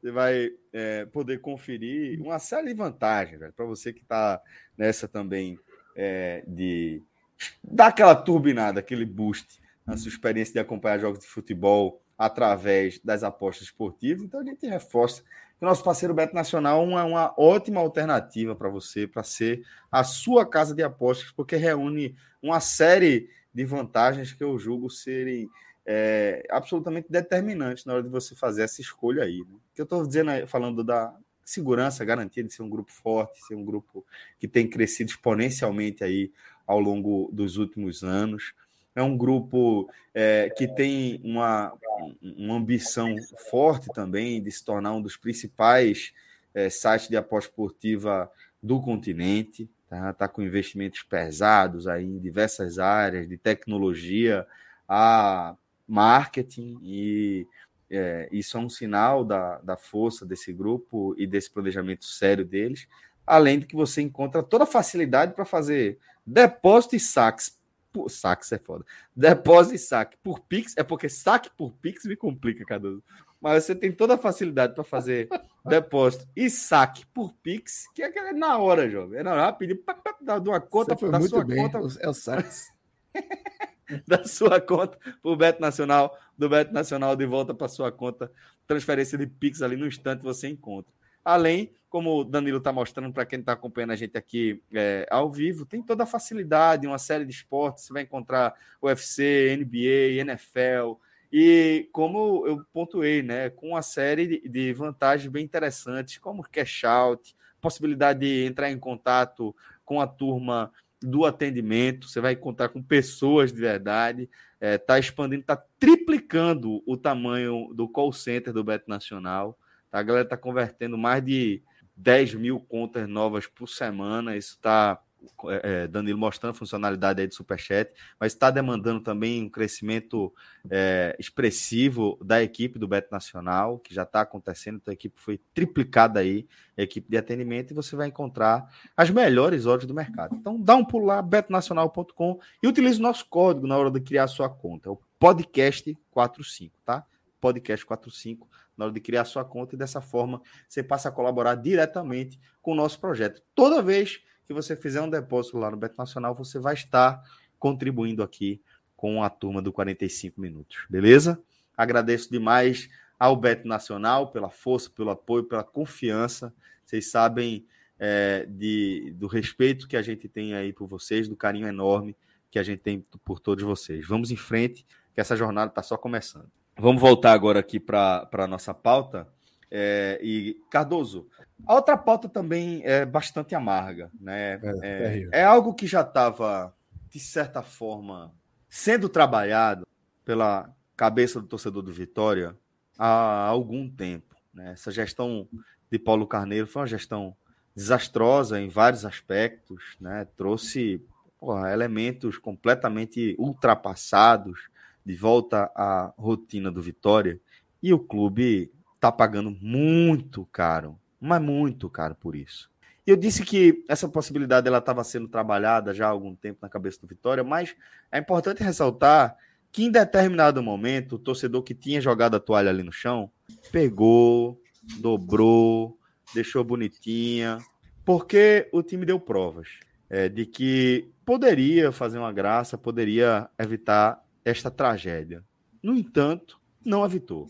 O time voltou a patinar, voltou a apresentar as mesmas deficiências e agora é, tem decretada aí a sua queda, oficializada a sua, a, o seu rebaixamento para mais uma Série C. E como eu disse, Cardoso, na abertura do nosso programa, você pensar que em 2021 a gente está é, noticiando e debatendo uma queda do Vitória para a terceira divisão, cacete, velho. Se você olhar para ontem, faz sentido. Se você olhar, sei lá, para duas, três temporadas atrás, caralho, não faz sentido nenhum, velho. O Vitória está falasse isso C, em dezembro de 2016, eu ia te chamar de maluco. Maluco, pronto, seria isso. Em cinco anos, há cinco anos eu seria chamado de maluco se tivesse é, é, dizendo que, ó, vim aqui do futuro em 2021, 2022 o Vitória vai jogar a Série C para ninguém acreditar, velho. Mas é isso, Carlos. É, é isso que ó, a gente tá vendo agora. Infelizmente, é, é uma situação realmente assustadora, porque trazer um relato enquanto torcedor aqui, teve período de torcedor, eu como torcedor, que o Bahia é tão mal, o Vitória é tão superior ao Bahia, que eu comecei a fazer conta de quando o Vitória poderia passar o Bahia no número de títulos estaduais. Tem muito tempo a ponto de eu dar relevância a título estadual ainda. Mas eu fiz a conta, eu comecei início dos anos 2000 ali, eu falei, rapaz, se o Vitória nesse ritmo aí, Vitória ganha 3, o Bahia ganha 1, o Vitória ganha 4, o Bahia ganha 1, quando é que Vitória vai acabar chegando no Bahia? É, assim, era essa pegada. E agora assim, o, a situação, eu acho que ela tá surpreendendo muito mais quando a gente olha para daqui cinco anos para trás do que para dois, três. Esse é o grande drama do Vitória, sabe, Celso? O Vitória, em três temporadas na Série B, não conseguiu em nenhuma rodada terminar entre os quatro primeiros. Nenhuma das três temporadas. Vitória jogou Série B em 2019, 2020 e 2021. E nenhuma das três terminou entre os primeiros, quatro primeiros, alguma rodada que seja, nem que tenha sido uma rodada, rodada inaugural. Isso já é um, um componente bem, bem assim, distorcido do que foi o Vitória nos últimos anos. Mas o Vitória dos últimos anos, ele, esses últimos anos já estão ficando longos. 2016 que Lula citou, talvez tenha sido a última último orgulho do torcedor do Vitória, foi o título. O Vitória ainda conseguiu o título Bahia em 2017 invicto, mas ele foi um título conquistado após a eliminação da Copa do Nordeste para o Bahia. Então ficou um gostinho de, de, vamos dizer assim, compensação, né? É, um gostinho de só compensação. Mas 2016 foi campeão baiano, conseguiu se permanecer na primeira divisão. Mas a gente olhar para o Vitória dos últimos 10 anos e perceber que o Vitória mais vezes não ficou entre os quatro primeiros da, da, do Campeonato Baiano do que foi campeão, a gente já percebe o tamanho do buraco que o Vitória dá. Vitória ficou mais vezes fora dos quatro primeiros do que foi campeão baiano, velho. É bizarríssimo isso. Isso é bizarro. Vai, vai, cruzar muita coisa, né, Cardoso? Vai cruzar vai. a desvalorização do próprio campeonato, vai, vai. ressurgimento da Copa do Nordeste, mas de forma alguma você pode, pode botar todos os elementos que for, velho. O Vitória não pode é, é, é, ter mais, mais campeonatos fora do G4 do que dentro do Campeonato Baiano. E, e, não, é, e é isso, não pode, é, isso é inacreditável. Pô. Não ter conquistado a vitória era o Zé Vezeiro conquistar o campeonato. E aí o que acontece é que a gente tem também, ao, em paralelo ao que está acontecendo no campo, o que está acontecendo fora. A Vitória teve seis presidentes, pô. A Vitória teve. Foda. Pô, a, a, é, o Carlos Falcão assumiu em 2014, caiu para a segunda divisão. Em 2015 foi eliminado do campeonato nas quartas de final para o Colo-Colo. Aí teve uma intervenção, ele pediu para sair, na verdade, né? E aí se fez um, uma nova eleição, o Raimundo Viana assumiu, ficou até o final de 2016. Foi talvez o que deu o melhor resultado né, administrativo e campo, deixou o time com o dinheiro no caixa. 2017 veio Ivan de Almeida, não conseguiu terminar o, o, o mandato, saiu ainda em 2017, né? Ele pediu renúncia na, na, na no, no, dia da partida contra a Ponte Preta, velho. Aquela partida de Campinas que o Vitória virou. O jogo da dedada de Rodrigo em Trellis. É, ele pediu a renúncia naquele dia. Naquele dia, aquele jogo decisivo, o cidadão emitiu a carta de renúncia para amanhã. Depois veio o Ricardo Davi, mais um que não conseguiu terminar o mandato, todos eles renunciando. Entrou Paulo Carneiro, e Paulo Carneiro chegou aí assim a, a, manter uma sequência de mandatos, mas em todos esses mandatos ele só fez afastar a torcida do Vitória dos bons resultados tomou muita decisão ruim, se comportou de maneira absurda. Paulo Carneiro, ele encampou a ideia idiota de abandonar o Barradão e ir para Fonte Nova, movido por um sentimento mesquinho de rivalidade, da rivalidade que joga para baixo, ignorando o equipamento que tem. O Barradão é excelente. O Barradão é um estádio excelente, ele tem tudo para ser um aliado fortíssimo do Vitória. A torcida fica próxima, a torcida tem possibilidade de se movimentar, ele tem algumas facilidades que as arenas não dão, sabe? Ele tem uma identidade muito forte, ele está inserido em um bairro popular, ele tem novas vias de acesso, ele não tem por que ser abandonado. Não tem. Não, o Vitória não vai pagar nada na Fonte Nova que seja menos do que gasta no Barradão. O Barradão é dele, pô. Aí o cidadão tira a ideia da cartola, e aí eu vou lhe dizer, um bocado de torcedor empolgado e motivado pela mesma mesquinha, a mesma ideia mesquinha, da rivalidade. Foi na, na comprou essa ideia. Isso foi um exemplo. Ele começou a, a, anunciar as coisas do Vitória pelo seu perfil pessoal. Será que ninguém percebeu que isso era um sinal claro de que ele estava muito mais preocupado com ele que com o clube? Ele anunciava contratação, dispensa e novidade do clube, seu perfil pessoal, pô, sabe?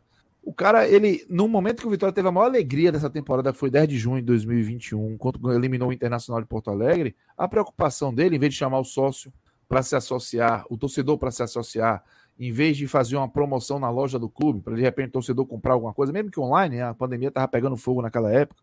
A preocupação de Paulo Carneiro foi para a rede social emitir um comentário preconceituoso atacando o Bahia e a torcida do Bahia.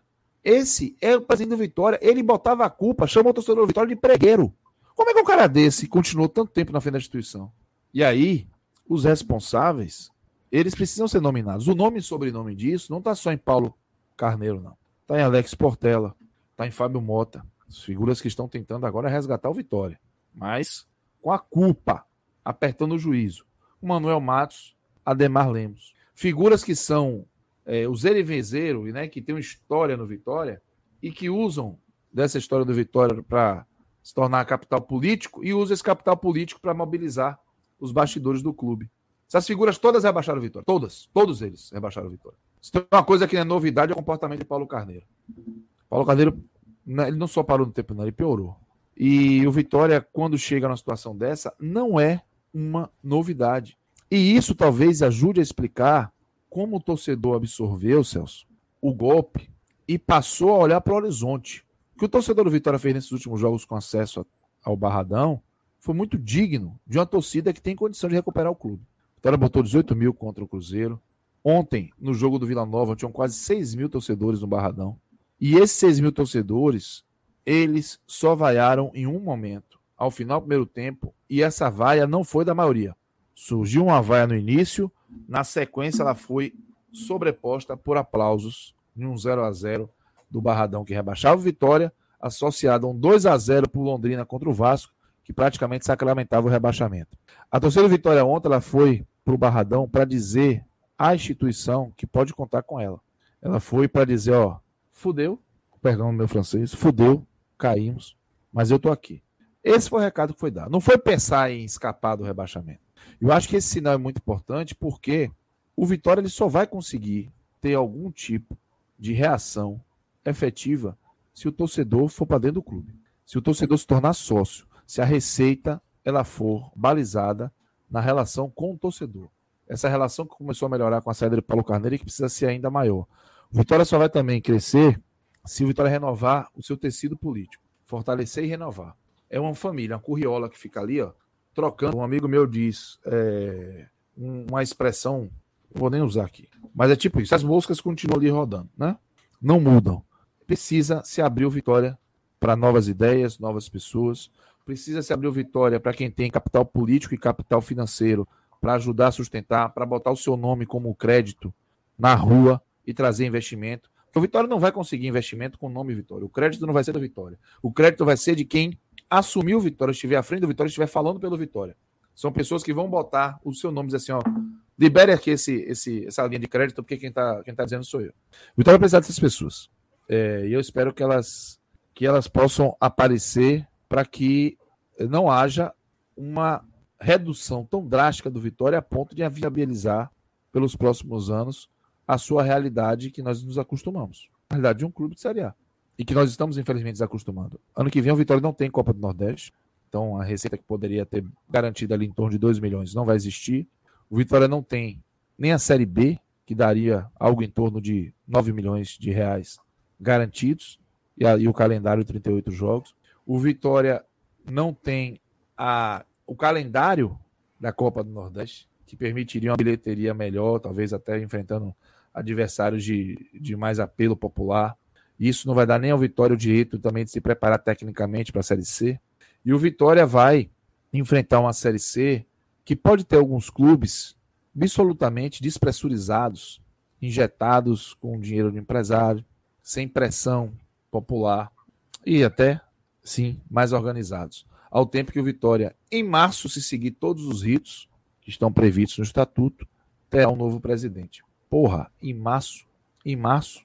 Então, o buraco que o Vitória se meteu é um buraco que vai levar muito tempo e vai exigir muita abnegação do torcedor para suportar sim algumas porradas que o time ainda vai levar no campo para reagir. É muito difícil imaginar um cenário positivo do Vitória de recuperação já em 2022 se você não tem ainda um horizonte para isso mas a mobilização precisa acontecer, porque ainda tem buraco para cair. O Santa Cruz e o Paraná Clube mostraram isso. Então não dá para o Vitória simplesmente parar agora. Vai ter que tentar reagir. Eu só lamento, porque é um clube que. Ah, tá, essa coisa é boa para rivalidade, pipipi, papapá, tá. Eu vejo a rivalidade de Ceará e Fortaleza, o que é que tá fazendo com os dois, sabe? A forma como é tratado. Eu acho que a gente aqui na Bahia, é uma crítica aqui bem localizada mesmo, é, a gente precisa aprender melhor lidar com o futebol. Estimular a rivalidade de campo. É, Celtic e Rangers, na velha firma, eles se alimentaram, inclusive, do ódio entre os torcedores, mas eles se uniram para promover o jogo, mesmo promovendo algo que é nefasto, né? Que é essa relação odiosa de xenofobia, de intolerância religiosa, que baliza a relação entre as duas torcidas. Mas é, se tem uma, alguma coisinha que pode ser pegado de exemplo, é você entender que o Bavi forte torna os dois fortes. O clássico forte torna os dois fortes. O Ceará e o Fortaleza é, se enfrentando, foi 4 a 0 para o Ceará, e o Vina, aqui em Salvador, ele trata, trata a rivalidade com deboche. Está no direito dele. Mas ele trata com deboche a rivalidade. Ele tem um lado dele aqui em Salvador, que é o do Bahia. E toda vez que vai lembrar do Vitória, ele faz a dancinha que provocou o tumulto no Barradão. Não estou julgando. Estou dizendo que aquela dancinha que ele sentiu o direito de fazer na frente da torcida do Vitória foi a forma que o Vina de 2018 achou que poderia celebrar um resultado positivo no clássico, no caso aquele empate. O Vina de 2021, ele deu 4 a 0 no Fortaleza e o discurso dele foi de valorizar a campanha do Fortaleza na Série A. Para mim isso é cultura de clube. Para mim isso é um ambiente interno de dois presidentes que se dão ah, o direito de conversar, com Marcelo Paz e Robson de Castro, de gerir um mesmo estádio, de estarem sempre pensando como fortalecer ali a rivalidade e os próprios clubes, e deixam para na hora que o bicho pegar no campo ou para a torcida, que seja parte do futebol. Aqui na Bahia a gente tem um presidente como o Paulo Carneiro que tentou entrar na Fonte Nova só para não deixar o Bahia se sentir como dono do estádio. A gente tem um clube, aí talvez o Lula não sei nem qual é a opinião do clube, mas um clube que fica policiando até alguns de seus integrantes para não falar a palavra triunfo, vitória, para falar só triunfo. Ao mesmo tempo que fica alegando que não tem rival, evita falar a palavra vitória, que é bem comum ao ambiente do esporte, porque é o nome do adversário. Eu acho que para o torcedor cabe essas coisas. Eu acho até que se um jogador ou outro quiser fazer dessa forma, como no Ceará eu sei que tem gente que chama a capital do Ceará e não fala Fortaleza, tá valendo. Mas quando você tem isso tão arraigado dentro das principais lideranças dos clubes, eu não consigo enxergar uma, um horizonte de fortalecimento do futebol, porque além disso ainda tem a federação. A federação também é tosca. A gente tem uma federação tosca e a gente tem uma relação entre, de rivalidade tosca, mal conduzida. Eu, para mim, quando você vê cinco clubes da, da, capital do Ceará nas três primeiras divisões, não é à toa, cara. Não, não é toa. claro que não, pô. Claro que então, não. Como não é à toa também. E, e, assim, não é à toa e são coisas interligadas, né? O crescimento sim. do futebol do Ceará e essa tragédia que vivem os, o, o, futebol em Pernambuco e na Bahia, né? Tríplice vergonha eu tô chamando aqui, né? Caiu Jacuipense, já caiu Vitória e o Bahia tá aí, né? Fazendo e aqui, e aqui também, Cardoso. Aqui também, é por isso que eu estou dizendo. É, o futebol do Ceará, ele, ele cresce é, no momento em que o futebol de Pernambuco e da Bahia dão espaço para isso. E o futebol cearense é, é, é não é que estava de olho é, na, na, na possibilidade de seus vizinhos, né, paraibanos e pernambucanos, é, derrapasse. Não, o futebol do Ceará não está preocupado com isso, não. O futebol do Ceará está preocupado em fazer gestão, em conduzir o seu próprio crescimento. Né? É, o futebol do Ceará a gente destacava como um exemplo na época que o Fortaleza estava na Série C. É isso mesmo que você está ouvindo. É o Fortaleza isso, na Série isso. C e a gente destacando a gestão do Fortaleza. Era mesmo. Na Série C tratando o Castelas como um Castelas, como uma tragédia, porque a tragédia é quando você não espera um resultado. E a gente não esperava os resultados que o Fortaleza teve, porque a, a gente via é, é, a distância que a gente é, é, nossa, que a nossa realidade nos obriga, mas a gente via a gestão do Fortaleza e do Ceará num, num, num, momento diferente, inclusive, em estágios diferentes, hoje um momento muito parecido, mas a gente via crescer, a gente via gestão, a gente vê como é, Marcelo Paz, Robson de Castro dialogam. A gente vê como, como existem campanhas interligadas, como existe um pensamento convergente. Né?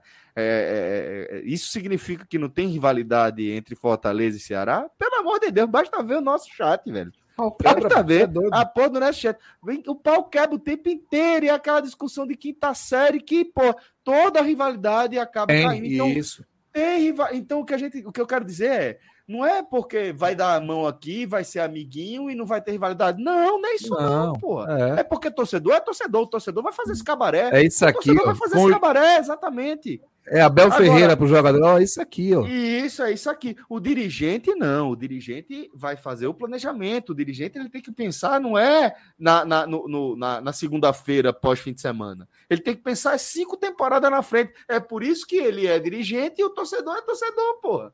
É por isso. É por esse tipo de coisa. Então, enquanto a gente tiver, não é que ah não, porra, e vai botar um cara que é um robô para dirigir o time. Não, não é isso não. Mas separar os caralho, velho. Separar as porra. Tem que separar. Porque não separar, vai dar nisso.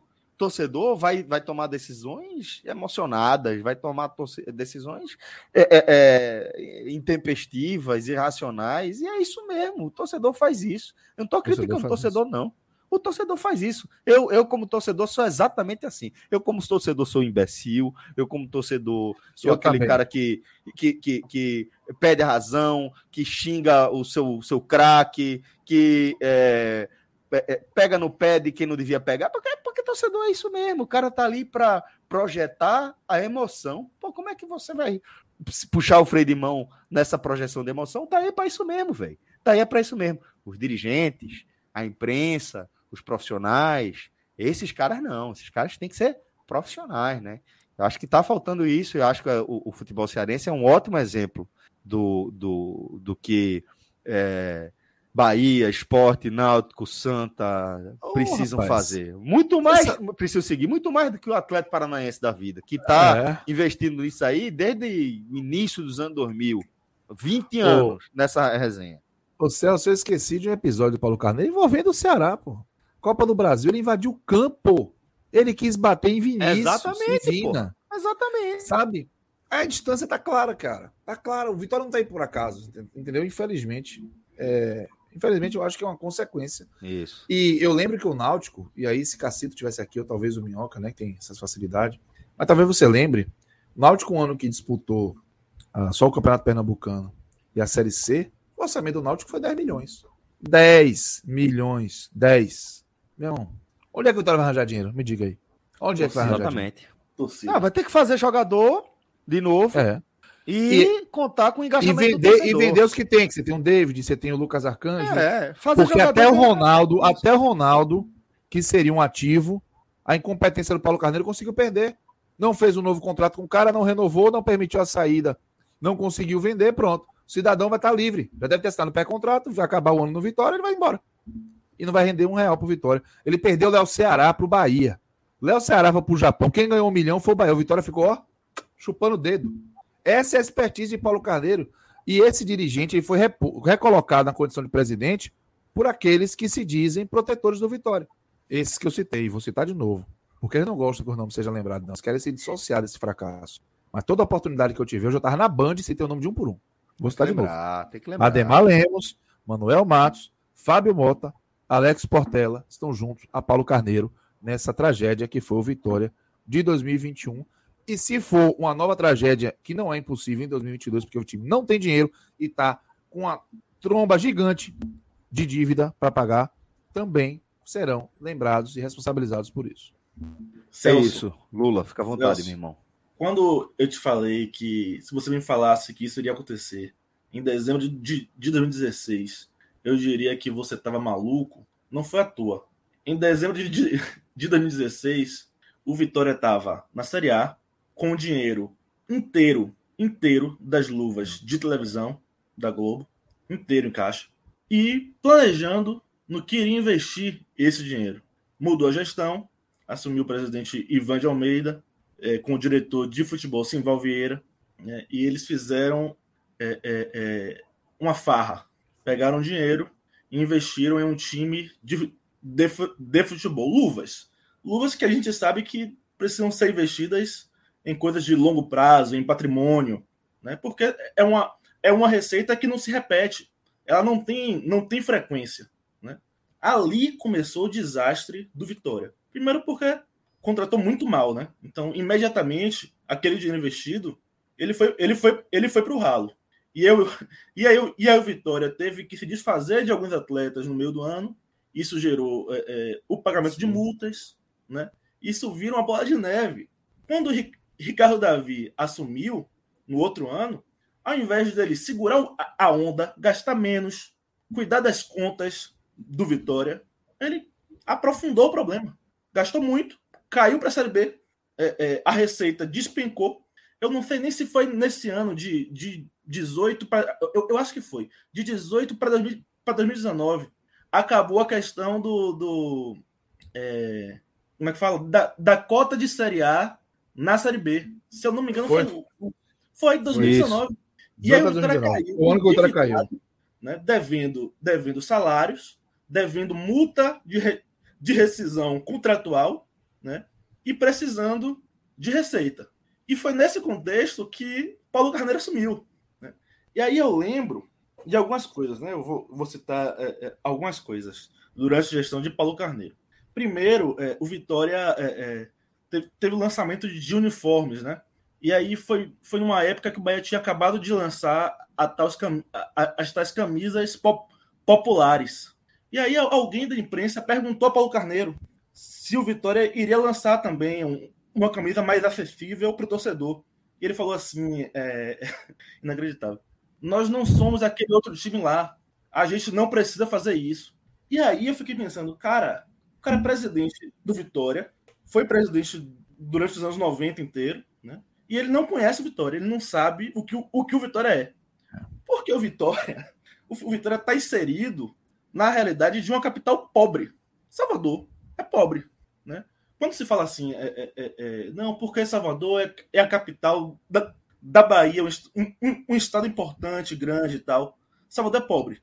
Salvador não produz nada, não tem indústria, não tem geração de riqueza. Salvador vive de, de, de, de serviço. Serviço. Né? Turismo, é, é, informalidade, é isso. Isso é Salvador.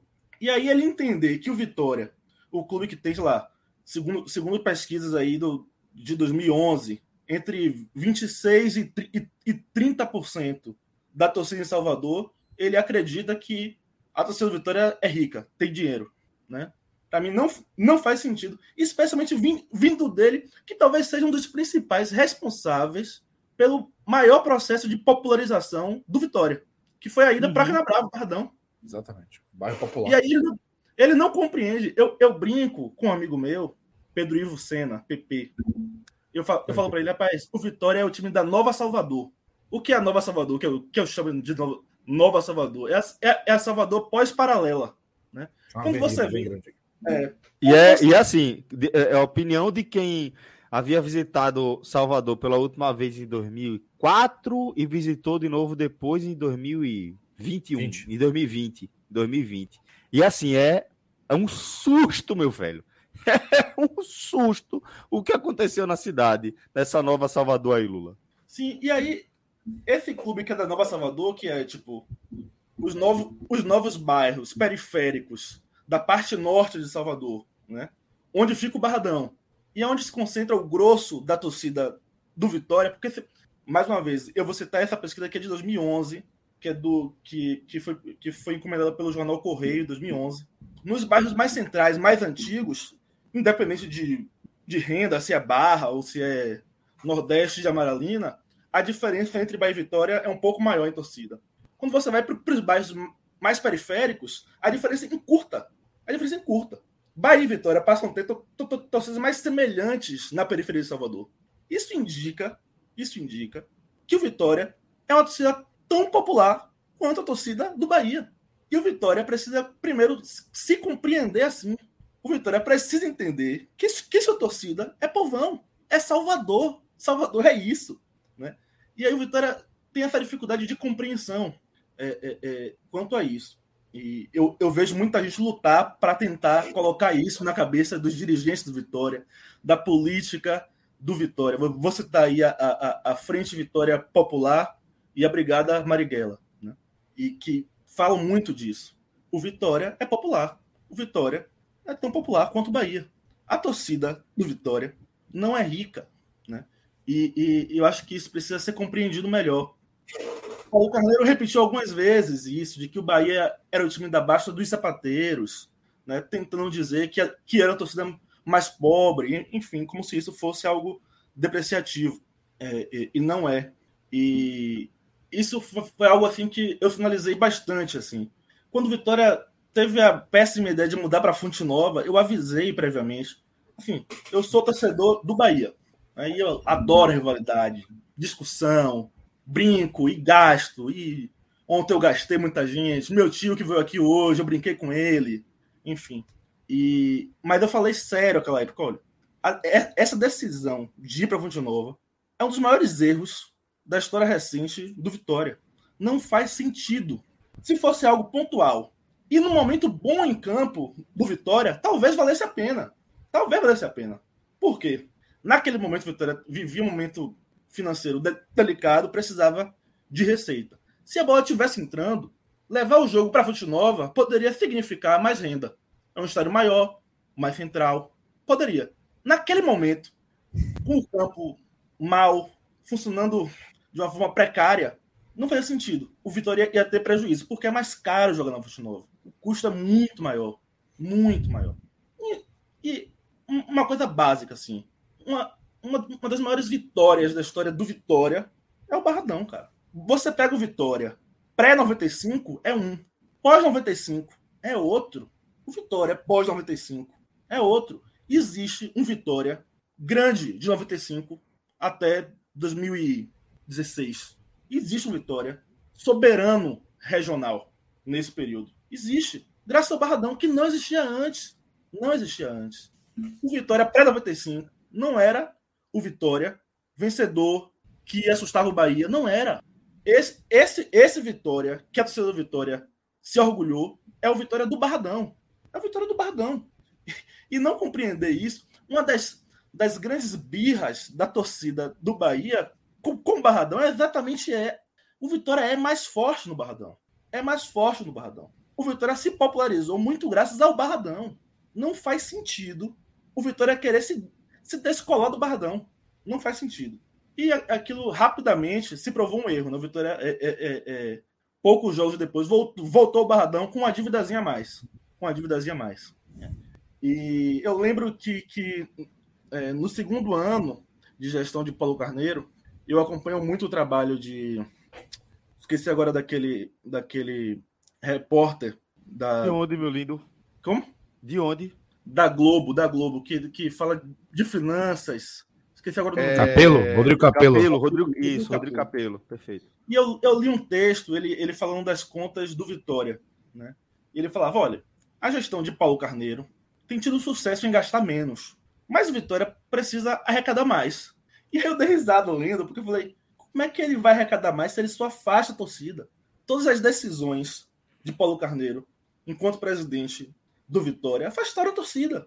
Cada fala dele, a imprensa, afastava a torcida. O, o torcedor, nos milhares de áudios de WhatsApp, o, o torcedor era, era sempre burro, não entendia, estava falando besteira, Sabe? Era, era sempre uma agressividade com o torcedor inacreditável.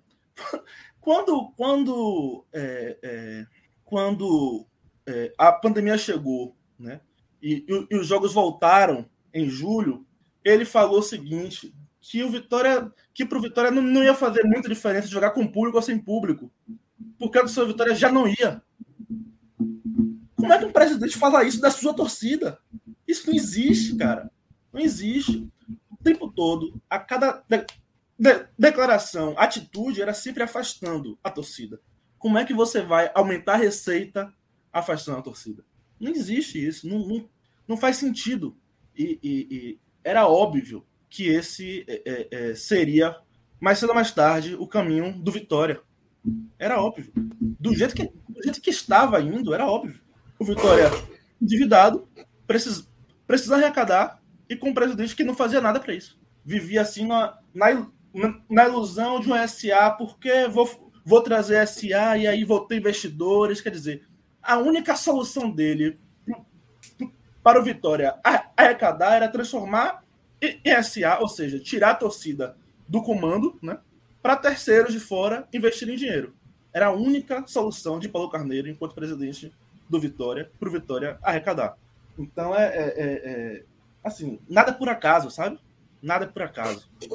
Se, se, se em 2005 o Vitória caiu para ser a primeira vez e foi assim muito, muito de repente, assim, é, é...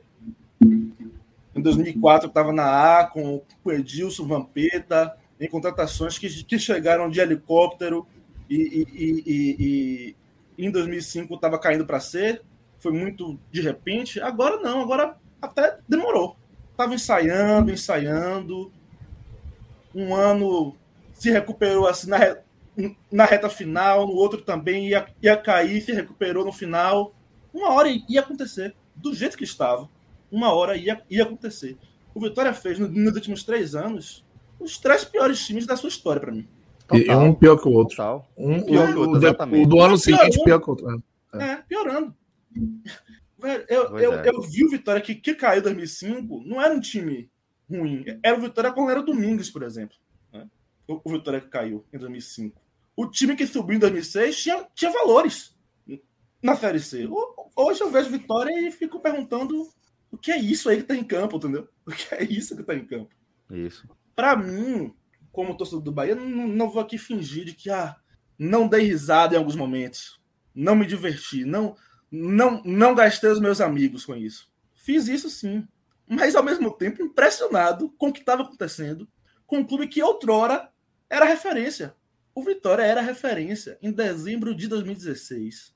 O Vitória era um time estruturado, equilibrado, que no horizonte você olhava e, e pensava: não, o Vitória não vai passar por grandes turbulências, não vai passar. E o que fizeram com Vitória de janeiro de 2017 para cá é assustador e é criminoso. Absurdo. Pois é. é galera, eu espero que, que é, vocês tenham gostado, dessa, de certa forma, dessa reflexão que a gente trouxe aqui sobre esse momento do Vitória, porque acho importante, tá? É, a gente oferecer um, um espaço para que esse debate ocorra, sabe? Para que a gente consiga promover essa reflexão em vários níveis. Aqui na nossa parte, é, falando da imprensa, somos, de certa forma, ainda somos formadores de opinião, somos curadores das notícias que vão surgindo no dia a dia, mas de promover o engajamento ali nessa reflexão entre dirigentes e também entre a torcida, né? Acho que isso é muito importante. Acho que é basicamente uma, uma obrigação, um dever que a gente tem enquanto grupo de comunicação que tem esse compromisso de carregar a bandeira do futebol do Nordeste. Deixa eu dar um abraço apertado aqui no meu querido Cássio Cardoso, também e Lula Bonfim, para que a gente possa iniciar aqui nossas despedidas. Cardoso, sempre uma satisfação, tá, irmão? Trocar ideia, aprender com você. Lula, oh, cada vez mais uma honra trocar essa ideia com você. Um cheiro aqui nos dois, viu? Valeu, obrigadão, Celso, obrigado, Lula. Foi ótimo mais uma vez. Obrigado para a galera que comentou aí, participou com a gente também. Prazer sempre. Isso, sempre. Obrigado, galera. Muito obrigado. Eu não canso de dizer, é uma honra fazer parte do 45 minutos. Uma honra, de verdade. Tô aqui com irmão, ídolos, é com referências. Você é um querido, velho. A honra é toda nossa. E eu queria agradecer, porque assim, velho, é... essas coisas parecem besteira, sabe? Se a gente for falar grandes canais do YouTube, o que a gente faz aqui é brincadeira de criança. Mas eu fico orgulhoso de verdade. De verdade, de verdade. Até fico emocionado. Quando eu vejo aqui a gente se propõe, né? A, a, o desafio que a gente resolveu pegar no colo aqui, de cobrir o futebol da região com muita seriedade, com muito profissionalismo, com respeito às instituições, aos dirigentes, mas sobretudo aos torcedores. E quando eu vejo que a gente que começou essa resenha aqui no Recife, né? Aqui, entre aspas, né? Que eu tô longe do Recife. tô na zona da mata de Pernambuco, mas aqui do lado, né? É, e eu vejo que, porra, meia-noite e tanta da, de uma segunda-feira, a gente segurando mais de 300 pessoas para falar do futebol especificamente de duas pautas ligadas diretamente ao futebol de Salvador. E assim, não é coisa boa, não. Estou falando aqui de Libertadores do Bahia e de acesso do Vitória, não. O que a gente está falando aqui é de pau na cabeça. E mesmo assim, a gente segura uma onda que eu fico de cara mais de 300 pessoas com a gente aqui até essa hora. É um negócio que me emociona. Então, queria agradecer também, terminar esse programa agradecendo a cada um de vocês, cada um de vocês que está aqui com a gente, mandando pergunta, azucrinando os rivais, perturbando, é, cornetando a turma, ou é, trazendo sua, sua, sua, análise, seu comentário, sua pergunta. De coração, queria agradecer muito a cada um de vocês, tá? E assim a gente se despede, desejando uma ótima semana a todos. Só começando. Forte abraço, galera. Até a próxima. Valeu. Tchau, tchau. Tchau, gente.